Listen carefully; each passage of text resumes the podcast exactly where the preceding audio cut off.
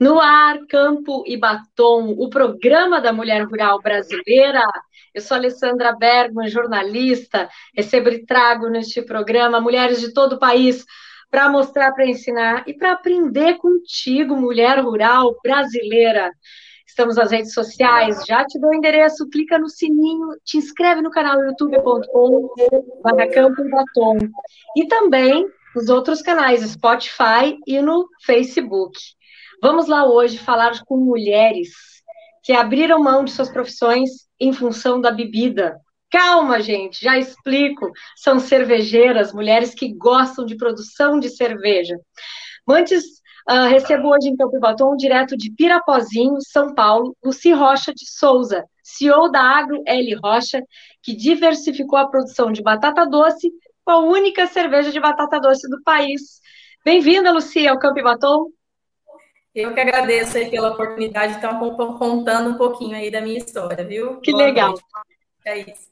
Muito bacana. Também conosco Thaís de Oliveira, ex-advogada, cervejeira da Insurreição, que faz a IPA inglesa com capim-limão e a Blonde Ale com gengibre. É isso mesmo, Thaís, aí de Canela, que você está na Serra Gaúcha falando com a gente. Bem-vinda! É isso mesmo, nós produzimos essas duas cervejas diferentes com esses insumos mais inusitados para a cerveja. Thaís, teu som está um pouquinho ruim, não sei o que, que aconteceu aí, se você tiver o seu fone de ouvido à mão, de repente dá uma colocada, porque deu uma oscilação aí na sua, na sua internet. Ou entra e sai de novo enquanto que eu vou conversando aqui com a, com a Lucy, fazendo uma pergunta para ela, e eu já te coloco de novo no programa, pode ser? Lucy, conta pra gente como é que foi essa história. Você produz batata, como é que foi acabar fazendo cerveja? Conta um pouquinho para nós. Bom, foi um pouquinho inusitado, né? De surpresa, assim. Foi em 2018 essa decisão. Foi através de uma feira que a gente faz aqui na região, chama Batatec. É uma feira que reúne produtores, né? Não só de batata doce, mas produtores de outras culturas também, de toda a região, aqui de Presidente Prudente e do estado. Nesse, nesse ano tivemos, assim, 24 estados ano de feira. E aí, qual foi a ideia, né? De fazer produtos à base de batata doce para atender ali os, os visitantes da feira. E aí, Perfeito. não só produto de comida, mas ainda bebida, né? E, e aí surgiu a ideia de se produzir a cerveja, porque aqui em, na, na cidade próxima, né, que chama Presidente Prudente, temos cervejeiras aqui, cervejeiros, né? E, e aí eles toparam a ideia e produziram a cerveja com batata doce. E, e existe, e existe muitas, muitos produtos que são feitos de batata doce, não é só a cerveja. Eu queria que você falasse um pouquinho. Batata doce serve até para fazer bala de goma, né? Que a gente sabe uma série de outros produtos para que destino ela tem? Olha, o grande potencial da batata doce é o mercado in natura, né? É, é de mesa. Só que ela vem ganhando espaço aí ao longo dos seus 5, 6 anos, é, desde a parte de panificação, chips, a, a, cerveja, o etanol de batata doce também, que está sendo Opa. estudado, é uma coisa bacana que está para ser potencializado. Danone, Whey, é, são muitas, muitas coisas com batata doce que você pode fazer. Danone dá para fazer com batata? Danoninho para criança é uma delícia. Eu falo que as bebês assim adoram, viu?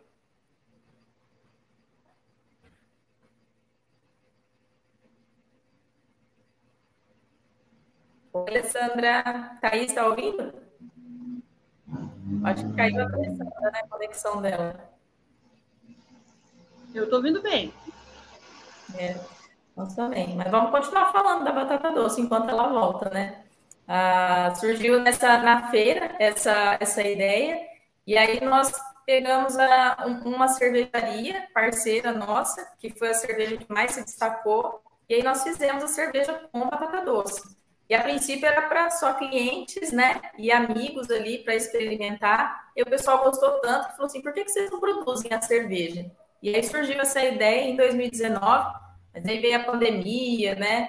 Deu uma, travadinha na nossa, na nossa ideia, mas aí em 2020 entramos com força e começamos a produzir as nossas cervejas, as três cervejas, né? Que legal. E as três cervejas têm sabores diferentes de batata. Exato, exato. E dá para até... distinguir, dá para dá perceber essa sensível diferença, Luci? Ó, até tenho aqui para mostrar para vocês. Aqui tá a de polpa normal, né? A batata de polpa é, branca. A outra cerveja tá meio, eu tô meio, a de polpa laranja. E aí tem a outra cerveja que é a de polpa roxa. E são três variedades, e cada uma tem um sabor sim, diferenciado. Uma um pouquinho mais de gás, a outra menos adocicada, a outra mais adocicada, mas todas têm um sabor muito especial. Esse é o programa Campo e Batom com gostinho de cerveja hoje. Você que pega a sua cerveja aí artesanal, que você adora, sua cerveja comum, sua cerveja do jeito que você quiser, faça a pergunta aqui no programa e diz pra gente qual é a cerveja que você mais gosta e mais curte. Thaís, conta pra nós, como é que foi essa coisa de largar a advocacia para virar cervejeira? Que trajetória foi essa? Então, é, eu trabalhava dentro de um escritório, era período inteiro dentro do escritório, atendendo clientes, resolvendo problemas. Os clientes sempre nos traziam mais problemas, então, é claro, é gratificante ganhar uma ação para o cliente, resolver os problemas para o cliente, só que é sempre um problema que te chega, né? É, e ao longo do processo, o processo é demorado, o cliente nem sempre entende essas peculiaridades do processo. Quando eu decidi partir para a cerveja, eu queria entregar felicidade para as pessoas. É, entregar essa coisa assim, ninguém vem comprar cerveja triste, se vem comprar cerveja triste, a solução é a cerveja. Então, é uma coisa muito interessante. Foi, foi muito bom.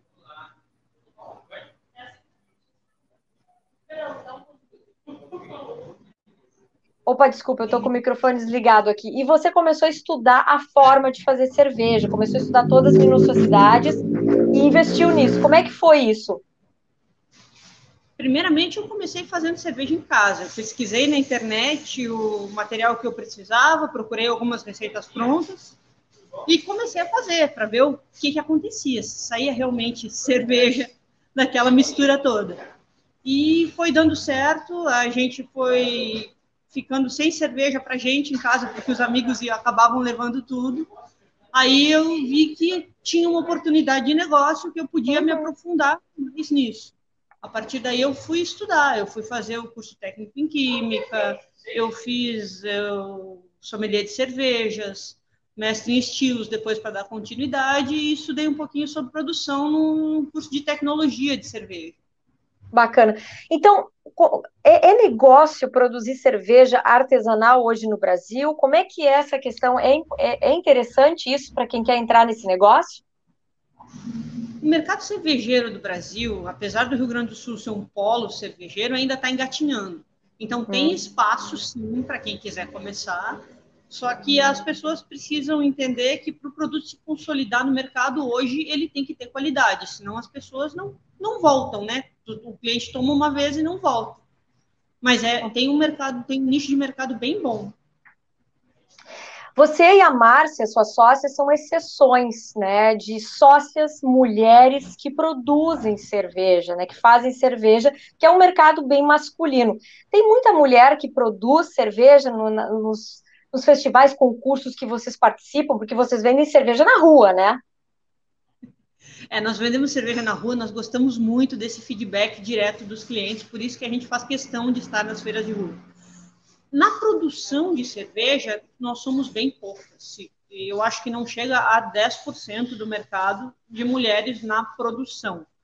Mas é, é um mercado que está aumentando, principalmente com cervejarias ciganas. Tem muita mulher investindo em cerveja fazendo em, em, outras fábricas, né? O cigano ele não tem a fábrica própria, ele monta a receita pra, e passa para uma outra fábrica de cerveja, outra cervejaria fazer. Então é um mercado que vem crescendo uh, e o feedback é bem legal e a, a, e a mulherada se surpreende quando vê que a mulher também que faz a cerveja e a aceitação está sendo muito boa. Tá, e os e, essa, e essas misturas que vocês fazem? A, a cerveja ela tem um, um, quatro elementos básicos, né? Que é o lúpulo, a água, a, o malte e tem mais uma coisa que eu esqueci agora. A levedura. A levedura, tá. E essa coisa de botar gengibre, batata doce, isso é um ingrediente que substitui esses outros ou ele é acrescentado? Na verdade, é, depende muito da produção, né? Nós já vimos é, cerveja feita à base da fermentação de outras coisas que não o malte. No nosso caso, a gente não substitui nada, a gente adiciona esses outros ingredientes, tanto o gengibre quanto o capim-limão, que a gente faz questão de plantar para que seja o mais natural possível a cerveja. Tá faltando a minha cerveja de capim-limão e de batata doce aqui, porque tá dando má vontade de tomar, meninas.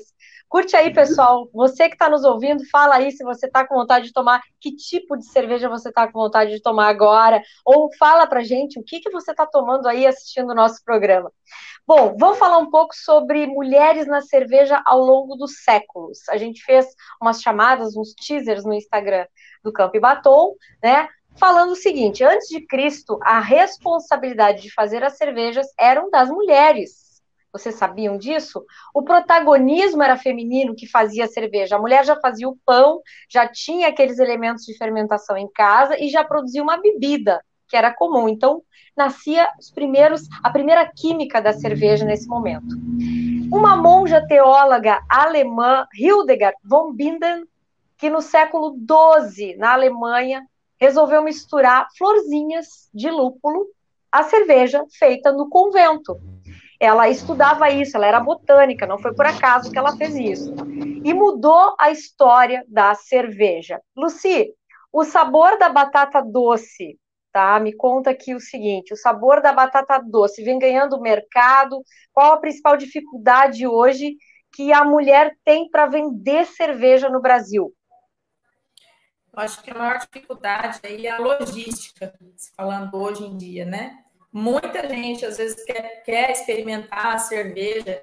Eu vendi já cerveja para o Nordeste, para o Mato Grosso, para Brasília, para Santa Catarina.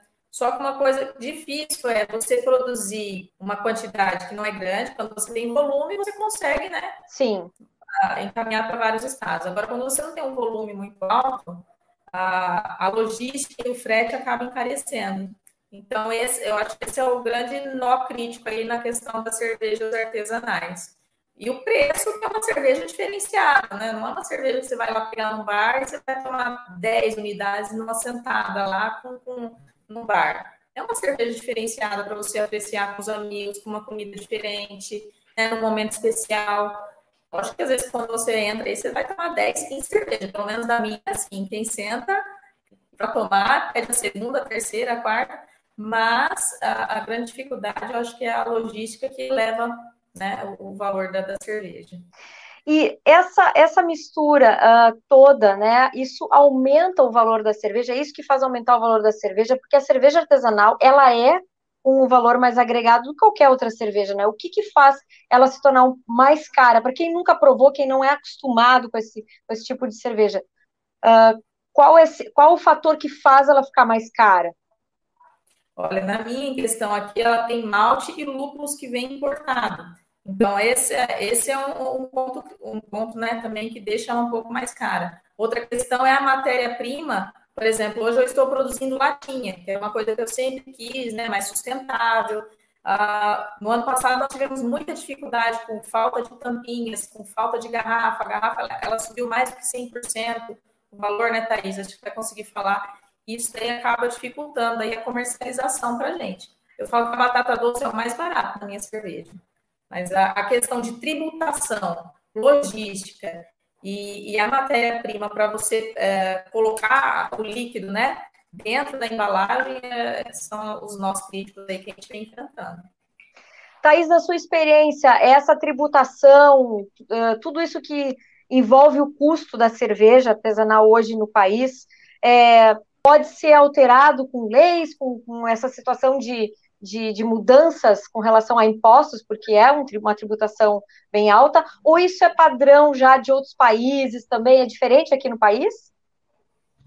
Com certeza isso pode ser alterado e isso vem sendo alterado. Inclusive tem um projeto de lei agora tramitando no pro Rio Grande, especificamente para o Rio Grande do Sul, que quer reduzir bastante a tributação ah, ao invés de ser pelo lucro presumido, que isso encarece muito o custo das cervejarias, pelo lucro real.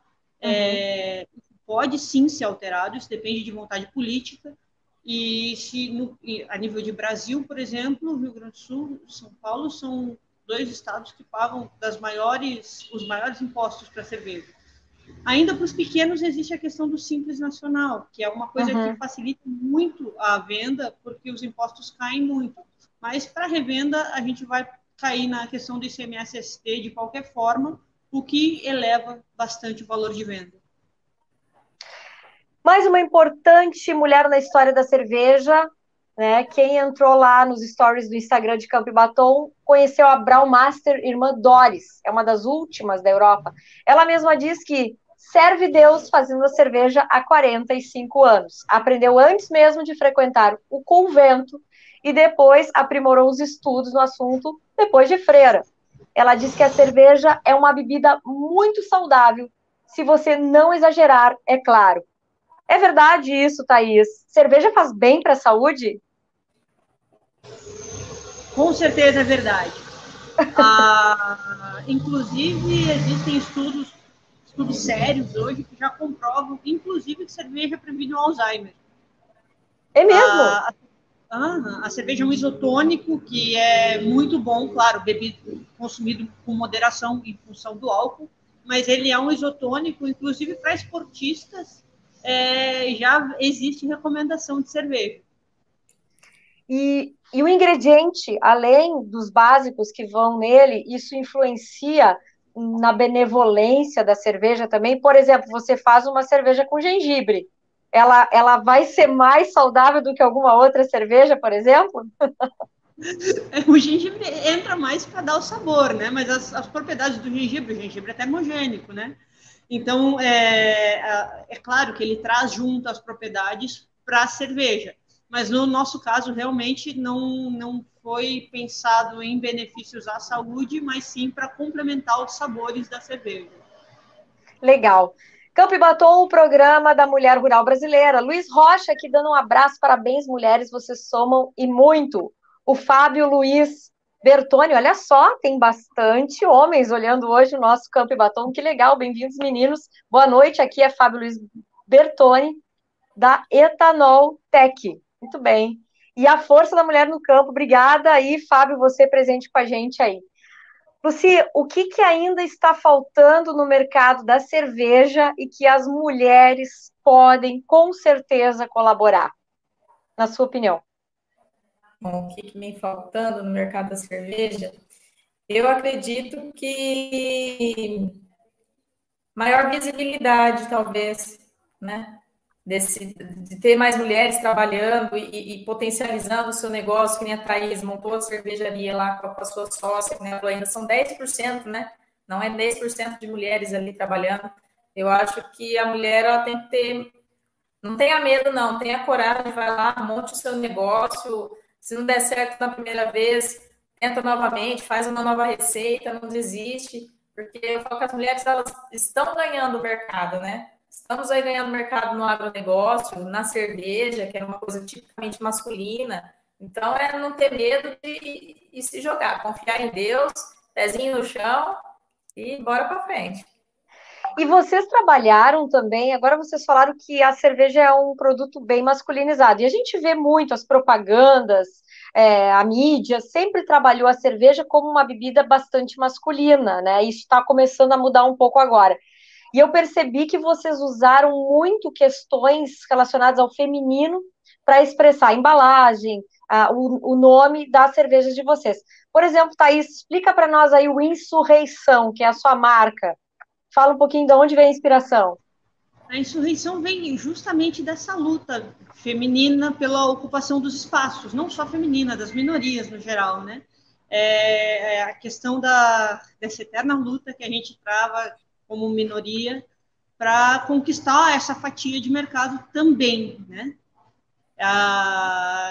desde a questão, as, foram as mulheres que começaram a fazer cerveja lá no início, lá na gênese, né? Então, é uma reconquista desse espaço, na verdade. É verdade.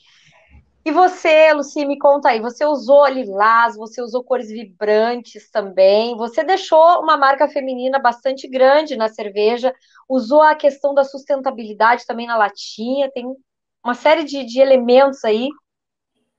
Pois é, bom, a, minha marca é roxo e verde, né? São as cores aí da batata doce, e o laranja também, que é a batata doce de polpa laranja. Mas a, essa parte do, do, lilás, do roxo, do laranja, acho que para nós aqui tem, tem sim importância, tem fundamentos. A, a gente gosta desse toque, assim, eu falo que essa cerveja, a gente faz a cerveja mais agro do Brasil, toda cerveja é agro, mas aquela cerveja que vem do produtor, né, sou produtora de batata doce, junto lá com o meu parceiro da cervejaria 018, o Murilo, produzindo a nossa cerveja com batata doce, é, então, assim, a gente segue todos os caminhos da cadeia produtiva, né? Até chegar a um produto final. Então, e tem mulher junto, muitas mulheres trabalhando, mulheres que colhem a batata doce, que lavam, que separam lá, que fazem a seleção, a classificação. Então, tudo tem um toque feminino. Então, esse, é, Legal. É, esse é o nosso legado. Meninas, para terminar nosso bate-papo, que está uma delícia, eu quero que vocês deixem aí a, enfim, vendam o peixe, né? Como as pessoas vão fazer para encontrar a, a, a, cerveja de batata doce? Entra por onde? Qual é o endereço que a gente te acha, Luci? Tem o telefone do comercial da cerveja, DDB é 18 99712 7398. E também tem o link da cerveja, né, nas redes sociais, aí, Instagram Facebook, cervejas underline agro Rocha. É, e aí pode chamar no direct que a gente faz a cotação, se precisar encaminhar para outros lugares. E a cerveja é sem glúten, tá? Então, essa cerveja Opa. glúten. Então, para pessoas né, que têm doença celíaca, tudo pode estar consumindo também. Tem pedido mínimo de pedir? Tem pedido mínimo, Luci? Não, que vai talvez encarecer um pouquinho é o frete, né? Mas não uhum. tem pedido. Bah, vale a pena vale a pena provar. Marcelo Giglio de Souza, muito obrigada pela presença, abraço, Marcelo, obrigada pela audiência aqui. Thaís, e a insurreição, como é que a gente faz para adquirir, que sabores ela tem? Então, a insurreição nós temos seis estilos, né? Desde uma Helles, que é a nossa cerveja lager, uma cerveja mais leve, até uma, a IPA com capim-limão, que já é uma cerveja bem mais encorpada. Para encontrar a insurreição, vocês podem procurar nas redes sociais, é, cerveja insurreição tanto no Instagram quanto no Facebook. Lá vocês vão ter o link da lojinha virtual. A gente envia só para o Rio Grande do Sul, em função dela ser uma cerveja viva. Né? Ela não pode, ela tem que ser mantida refrigerada. Mas é, fazendo, não temos pedido mínimo também. Faz o pedido, a gente faz o orçamento do, do frete e envia para onde for. Porto Alegre e região de São Chico não cobramos frete. A cerveja é feita em São Francisco de Assis, na Serra do Rio Grande do Sul? São Francisco de Paula. São Francisco de Paula. Quem vier ao Rio Grande do Sul, vier visitar Gramado, Canela, aquela região toda, já sabe que pode provar uma insurreição certa, por enquanto, né, Thaís? Porque em breve vai estar exportando aí para todos os lados do país, né? Com certeza. Meninas, muito obrigada pela participação de vocês. Prosit, né? Um brinde a, a, ao negócio da cerveja, ao feminino nesse nessa proposta dessa bebida maravilhosa e que não nos falte, né? Com certeza. Eu que agradeço a presença, Alessandra, Thaís. Obrigada por compartilhar um pouquinho desse conhecimento comigo. Obrigada. Obrigada, Thaís, também. Obrigada, meninas. Obrigada, audiência. Campo e Batom volta semana que vem. Até lá.